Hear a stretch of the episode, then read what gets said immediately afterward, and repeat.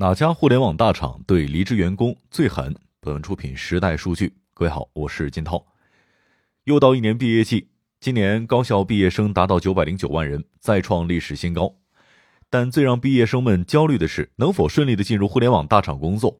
因为对于他们来说，进入一家互联网大厂工作，意味着丰厚的薪水和光明的前景。据中青校媒的调查显示，有超过八成的大学生希望在毕业之后进入互联网大厂工作。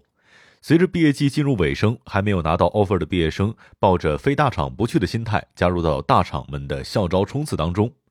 正是如此，互联网大厂也就成为了毕业生的年轻人职场生涯第一站。与此同时，在过去的一年当中，三十五岁危机、计时如厕、加班猝死等舆论事件在大厂中频发，很多老员工纷纷选择离开大厂，其中不乏一些核心高管。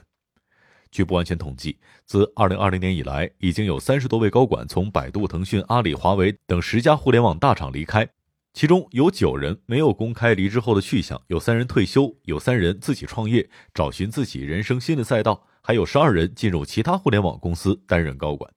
有人说，离开是为了更好的开始，是金子到哪里都会发光，不愁用武之地。然而前不久，一则腾讯员工被前东家科大讯飞起诉的新闻上了热搜。据悉，科大讯飞以该名腾讯员工违反竞业协议为由，索赔超过两千六百四十万元的违约金。最终，一审判令该员工赔偿科大讯飞一千两百万元，并且从腾讯离职。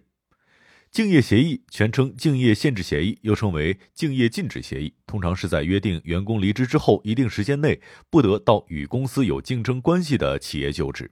对此，公司也会按月发放一定数额的补偿金。如果违约，离职员工就要返还补偿金，并且承担违约赔偿。在当今互联网时代，竞业协议已经屡见不鲜。科大讯飞起诉腾讯员工索赔上千万元的案例也只是冰山一角。二零一八年，腾讯前员工因为违反竞业协议被老东家起诉，判赔一千九百四十万，创下竞业协议纠纷案件最高赔偿记录。二零二零年，联想副总裁跳槽小米，被裁决向联想赔偿违约金五百二十五万。这些巨额诉讼案大都在公司与其前高管之间展开。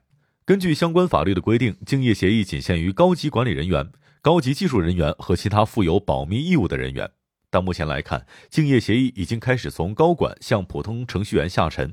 今年三月，中国裁判文书网公布了两份民事判决书。腾讯前员工孙某、吉某某被判返还补偿金之外，分别向腾讯赔偿竞业限制赔偿金九十七点六四万元与一百零七点九五万元。一位从事竞业限制违约案的资深律师介绍，在互联网圈有一个潜规则：腾百别惹，阿华手松，也就是腾讯、百度是起诉大户，相比而言，华为、阿里相对宽松，很少起诉。在知网搜索“竞业协议”加上阿里、腾讯和百度得出来的数据是：腾讯十七篇，百度九篇，阿里一篇。据中国裁判文书网等公开信息不完全统计，腾讯、百度、阿里和华为四家起诉竞业违约的情况迥异。六年来，腾讯至少发起了十七场诉讼，包括前员工不服判决和腾讯主动诉讼员工，追缴竞业补偿款两百四十八万元，竞业违约金一千九百三十三万元。百度发起诉讼六起，追讨补偿金一百八十三万元，违约金一千一百八十一万元。华为只有一起，追讨补偿金四十一万元，八十三万元。阿里为零。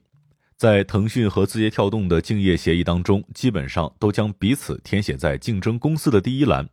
淘宝的竞业协议仅有拼多多和京东两家。滴滴在美团开始做打车之后，把美团列为竞争对手。拼多多和腾讯签署了互不挖角协议。百度对于战略算法、高级技术以及接触服务器的岗位都非常慎重。另外，麦麦的调查数据显示，随着字节跳动的持续扩张，已成为大多其他互联网公司员工跳槽的首选去处。同时，百度继续为其他互联网大厂输出重要岗位人才。作为挖人者，自然抛出各种橄榄枝，但实际操作当中，各家公司对违约赔偿金要求有很大的不同。员工，特别是高管离职的时候，一定要认真阅读各类协议条款，一笔签下去意味着法律上的重大责任。头部互联网大厂对于离职员工的竞业期限基本定在一年左右，竞业补偿基本为离职前月均工资的百分之三十到百分之五十。至于违约赔偿的方面，最狠的要数美团，会要求离职员工赔偿离职前税前一年年度工资总额的十倍。此外，字节跳动、拼多多还有期权竞业两年的特别要求，美团也有类似的规定。谈到竞业限制协议，一些人有思想误区，认为它是帮助企业压制员工。其实，一份合理的竞业限制协议是企业和员工的双保护。上海一中院发布的竞业限制违约案白皮书说得很清楚。竞业限制协议规范约束双方的行为，既要保护用人单位合法权益，又要维护劳动者择业自由权；既要避免用人单位竞业限制范围过大，也要避免劳动者任意违约。尤其企业高管层离职的时候，一定要注意守约，否则难逃巨额索赔。商业洞听，虎嗅商业有味道，我是金涛，下期见。